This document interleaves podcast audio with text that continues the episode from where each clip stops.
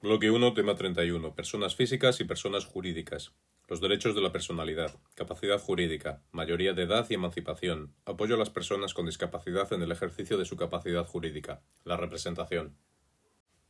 El ordenamiento jurídico se define como el conjunto de normas, instituciones y agentes que hacen y ejercen el derecho en un territorio.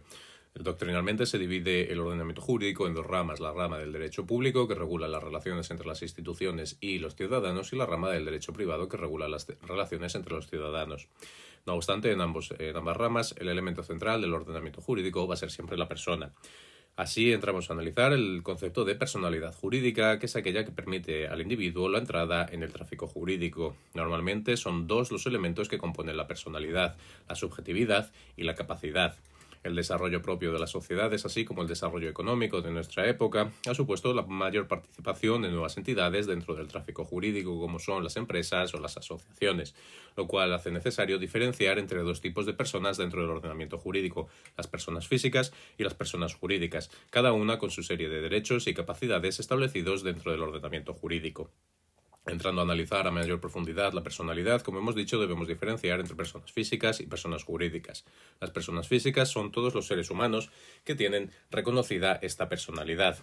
Este derecho o esta personalidad es inherente al individuo, por lo que eh, es un elemento que no es concedido por el ordenamiento jurídico, sino meramente reconocido. Esta idea de la inherencia de la personalidad en los individuos eh, deriva de la Revolución Francesa, estableciéndose así una serie de derechos que son inherentes al hombre por el mero hecho de serlo. La personalidad en las personas físicas supone la capacidad del titular de, tener derechos y obligaciones. En cuanto al nacimiento de la personalidad del individuo, este se establece en nuestro Código Civil, en los artículos 29 a 32, señalando que el origen de la, nacionalidad, de la personalidad será con el nacimiento, es decir, cuando se produzca el desprendimiento del seno materno completamente, como señala el artículo 30. No obstante, se reconoce también la posibilidad de una personalidad previa a este desprendimiento del seno materno en los casos del nasciturus, es decir, en el caso del el gestante, cuando se esté gestando eh, eh, un, niño, este tendrá derecho, eh, se, le reconocerá la personalidad en todos aquellos derechos que le sean positivos. Para el pleno reconocimiento de la personalidad, como hemos dicho, no será una concesión, sino un reconocimiento que será pleno una vez se haya producido la inscripción del nacimiento en el registro civil. Por otro lado, en cuanto a la extinción de la personalidad, está bien regulada en los artículos 32 a 34 del Código Civil y se establece con la muerte del individuo. Esto supone eh, la extinción de la personalidad, pero no de todos los vínculos jurídicos, solo de aquellos que sean personalísimos, lo cual produce una regulación específica en los casos en los que exista una cierta incertidumbre al respecto del fallecimiento. Como se señala en los plazos en los que una persona ha eh, desaparecido, si no se concreta o no se, no se tiene la certeza de su fallecimiento, se establece un plazo general de 10 años para declararlo como fallecido. También en los casos en los que dos personas se hayan eh, fallecido, Simultáneamente, si alguno de ellos, eh, de sus herederos, alega la premoriencia, deberá probarlo. En caso de que no se pueda probar, se entenderá que ambos fallecieron a la vez con el caso de conmoriencia. También, en el caso de la extinción de la personalidad, será necesaria la inscripción en el registro civil para que ésta tenga pleno reconocimiento. Por otro lado, tenemos también las personas jurídicas, que son aquellas que son creadas para la realización de fines comunes y permanentes de los hombres. Son reconocidas por el ordenamiento jurídico a través de sus normas de creación y también son titulares de derechos y obligaciones. Tienen, no obstante, una personalidad propia e independiente de la de las personas físicas que las fundan o que están asociadas a ella, que confieren a la, a la entidad una personalidad individualizada. El reconocimiento de la personalidad jurídica está regulado también por el, Código Civil, pero la propia Constitución señala en el artículo 22 el derecho a la asociación y en el artículo 34 el derecho a las fundaciones, lo cual ya se reconoce esta capacidad de asociación para crear personas jurídicas. Podemos diferenciar dos tipos de personas jurídicas, las personas públicas y las personas privadas. Las personas públicas vienen recogidas en el artículo 35 del Código Civil, siendo la corporación, la asociación y la fundación. Cada una tiene eh, una, una, conceptualización diferente, pero todas ellas comparten el objetivo de perseguir un interés público. En cuanto a la personalidad, esta se reconoce desde el momento en el que son válidamente constituidas y la capacidad jurídica viene determinada, en el caso de las corporaciones, por las leyes que las crean, en el caso de las asociaciones, por sus estatutos y respecto de las fundaciones, a través de las reglas institucionales que se crean. Por último, en cuanto a la extinción de las personas jurídicas públicas, esta se puede producir cuando expire el plazo, cuando hayan realizado sus objetivos o cuando exista imposibilidad en la ah, consecución de los mismos. Por otro lado, respecto a las personas privadas, estas vienen reguladas en el artículo 35.2 y son aquellas asociaciones de interés particular a las que la ley conceda personalidad. Esto es un ámbito legal al reconocimiento de la personalidad de las personas jurídicas privadas, pudiendo ser estas tanto, tanto asociaciones mercantiles, civiles o industriales, cuya característica compartida es que tienen ánimo de lucro. La personalidad se concede acorde a derecho y siempre y cuando se haya producido la creación de estas asociaciones mediante los trámites establecidos, cumpliendo las formalidades como es, por ejemplo, la intervención de una autoridad pública o su registro en el registro pertinente. La capacidad jurídica también viene establecida por las disposiciones en, el contrato de creación de la sociedad, lo cual puede hacer que varíe en función de una persona jurídica a otra. Finalmente, respecto a la extinción de la personalidad, esta se produce por la liquidación cuando exista acuerdo entre los socios. El artículo 38 señala, por ejemplo, la capacidad de las, de las personas jurídicas de adquirir y, em, y, eh, y poseer bienes eh, también la capacidad de contraer obligaciones, así como ejercer las acciones procesales. Un elemento importante en cuanto a, las personas jurídicas es la nacionalidad que se les reconoce a estas, ya que tendrá eh, o eh, será el marco jurídico que se aplicará al reconocimiento de su personalidad y su capacidad en el ordenamiento jurídico. En el caso de España, esta se reconoce la nacionalidad española a las, a las personas jurídicas que tengan su domicilio en España o que hayan sido constituidas de acuerdo al derecho español. Además, también respecto a la las empresas creadas en España deberá establecer su vecindad civil que vendrá determinada según la comunidad autónoma en la que hayan sido constituidas. Una vez analizada la personalidad, debemos eh, señalar los derechos eh, asociados a esta personalidad. según el profesor de Castro, estos derechos garantizan al sujeto la protección y la tutela de los bienes jurídicos más esenciales. Entre las principales características de estos derechos de la personalidad, podemos señalar que son esenciales e inherentes a la persona, son indisponibles, así como irrenunciables, tienen carácter absoluto, es decir, aplican erga omnes, son imprescriptibles y tienen un carácter extrapatrimonial, por lo que no pueden ser comerciados. En cuanto a la clasificación, estos vienen, eh, están vinculados a los derechos humanos o derechos fundamentales. Podemos diferenciar entre aquellos derechos de la esfera corporal, como es el derecho a la vida, la integridad física y eh, determinadas regulaciones específicas, como es, por ejemplo, la reproducción asistida, el aborto o la donación de órganos, y los, eh, los derechos de la esfera moral, que es decir, aquellos relativos al ámbito más moral del individuo, como es el honor, la imagen, la intimidad o la libertad de expresión. La doctrina, no obstante, señala que el ordenamiento jurídico solo reconoce y protege estos derechos, no los crea. Por último, en cuanto a los elementos de protección de estos derechos de la personalidad, podemos diferenciar entre la protección legal y la protección procesal. La eh, protección legal, por ejemplo, es la ubicación de estos derechos en la Constitución española o el establecimiento de reservas eh, de ley orgánica, así como el desarrollo de acuerdos internacionales al respecto de su regulación. En el caso de su ubicación dentro de la Constitución española, podemos señalar que, que se le concede una reforma, eh, una protección extra a través de la reforma agravada, puesto que están incluidos en la sección primera del capítulo segundo del título primero de la Constitución, así como también una serie de convenios internacionales vinculantes para España y la reserva de ley orgánica que señalábamos. En cuanto a la protección procesal, esto supone la capacidad del individuo de ejercer acción ante un órgano judicial para la protección de estos derechos. El artículo 53 de la Constitución española señala dos tipos de protección, la ordinaria, de protección procesal, la ordinaria, que se realiza ante la jurisdicción ordinaria, siguiendo los, procedimientos bien ordinario o bien un, un procedimiento preferente y sumario, y por otro lado, la protección de carácter constitucional, es decir, aquella que se ejerce mediante la interposición del recurso de amparo o de un recurso de inconstitucionalidad realidad. Además de estos derechos, debemos analizar también la capacidad jurídica de las personas. Es decir, eh,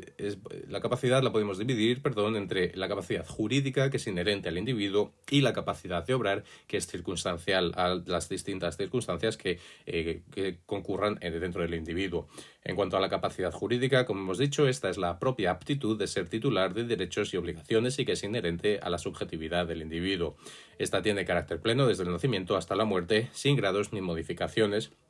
guiándose por el artículo 14 de la Constitución española, según el principio de igualdad. No obstante, la capacidad de obrar, esta hace referencia a la capacidad de autogobernarse, es decir, la capacidad del individuo de gestionarse a sí mismo. Esta es una aptitud para realizar actos jurídicos de forma eficaz y supone también la capacidad de adquirir y ejercitar derechos, así como de asumir obligaciones. El ordenamiento jurídico reconoce la capacidad de limitar o restringir la capacidad de obrar de los individuos, por lo que ésta tiene un carácter modulable. Así, por ejemplo, el artículo 12 de la Constitución española y el artículo 34 del Código Civil señalan que la capacidad de obrar no es plena hasta que el individuo no alcanza la mayoría de edad establecida en 18 años. No obstante, algunos derechos forales, como el derecho de Aragón, establecen uno, o el de Navarra, establecen una edad eh, menor para determinados actos jurídicos, como es, la, como es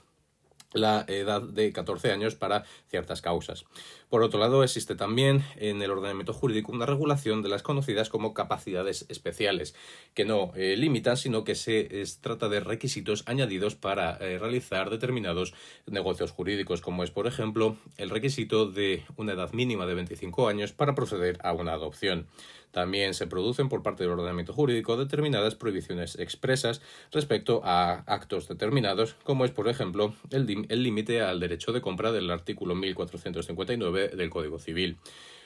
Dentro de las modificaciones que se pueden establecer a la capacidad de obrar de los individuos, ya hemos señalado la primera, que es la de la minoría de edad, cuando un individuo es menor de 18 años, el ordenamiento jurídico presume que no ha alcanzado su pleno desarrollo psicológico hasta cumplir esta edad, por lo que se le restringe la capacidad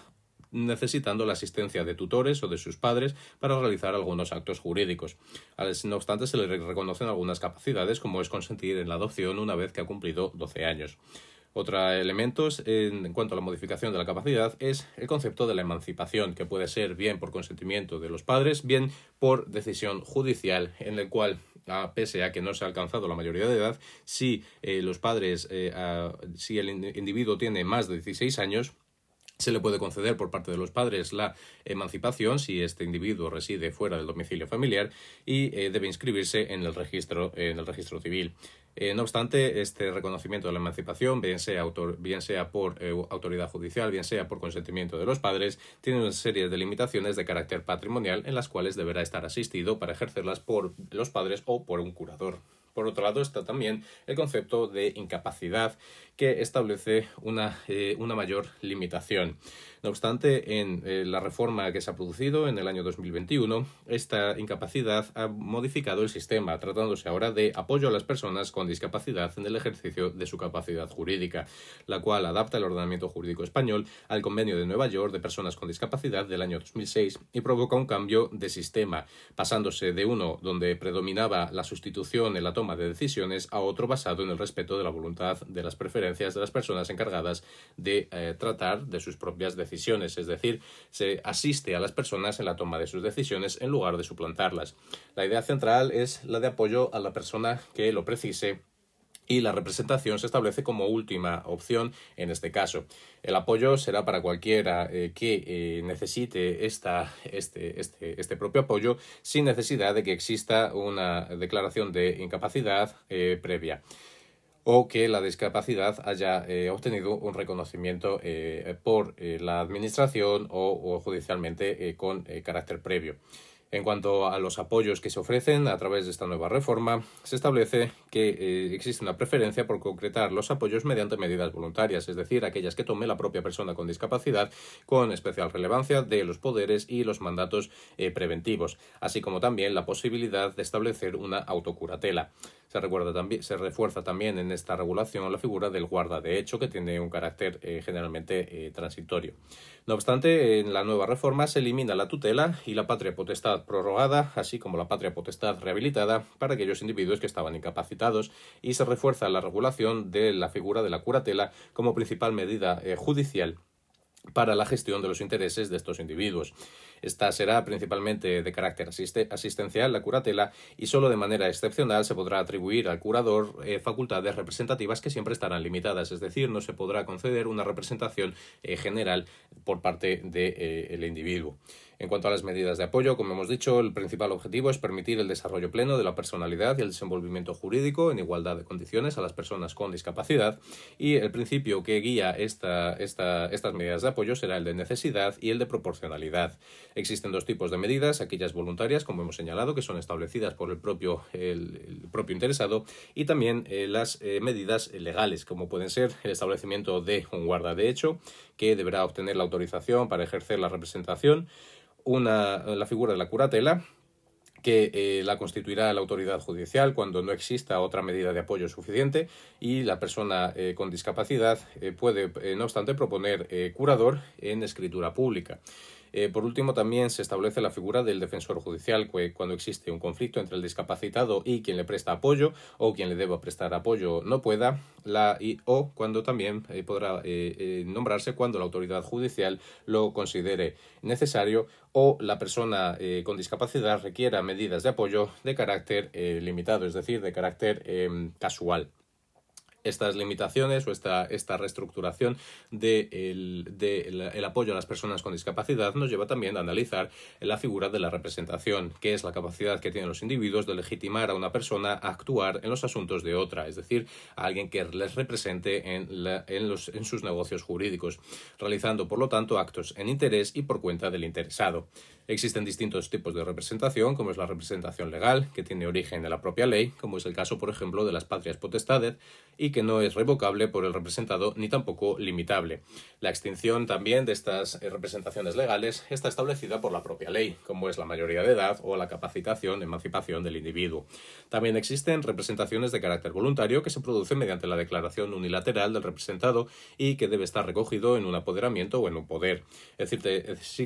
existen ciertos casos en los que la ley exige la forma de escritura pública para la concesión de este tipo de poderes de carácter voluntario, de esta representación voluntaria. También podemos diferenciar entre aquella representación directa, cuando el representante actúa en nombre directamente del representado, o una, una representación indirecta, cuando el representante actúa en nombre propio, pero en interés de una tercera persona. En cuanto al poder, que señalábamos en la representación voluntaria, se trata de un instrumento en el que consta el, apoderamiento. Este puede ser de carácter general, es decir, incluye todos los negocios jurídicos del apoderante, o de carácter especial cuando se limita a uno o varios negocios. También puede ser de carácter tácito o de carácter expreso. Respecto a las personas jurídicas, esta, se establece un tipo de representación orgánica, ya que el contenido de la representación puede estar determinado por ley, ah, establecido eh, en cuanto a los eh, órganos directivos o a los propios eh, estatutos de las personas jurídicas y resulta ineficaz cualquier limitación a esta capacidad. Además, también las, empresas, las personas jurídicas podrán conceder poderes o representación de tipo voluntario mediante la configuración de poderes. No obstante, en cuanto a la representación, existe lo que se denomina como conflictos, que pueden tratarse cuando se produce un abuso de poder, es decir, cuando el representante actúa sin seguir el interés eh, del representado, eh, aunque estas acciones serán válidas frente a los terceros de buena fe y se deberá ejercer la responsabilidad del representante frente al representado. En, otro, en otra causa de conflicto sería la autocontratación cuando a través de una sola voluntad se hacen dos manifestaciones jurídicas contrapuestas. Y por último también se establece el caso del falso procurador y la ratificación, es decir, cuando un representante actúa fuera de los límites del poder o sin él en este caso será nulo el contrato que se haya eh, producido. Vemos así cómo la regulación de la personalidad y de la capacidad jurídica y eh, la capacidad em, de obrar de los individuos tiene especial relevancia dentro del ordenamiento jurídico, puesto que permite a los individuos la participación dentro del negocio o del tráfico jurídico, un elemento esencial en nuestras sociedades.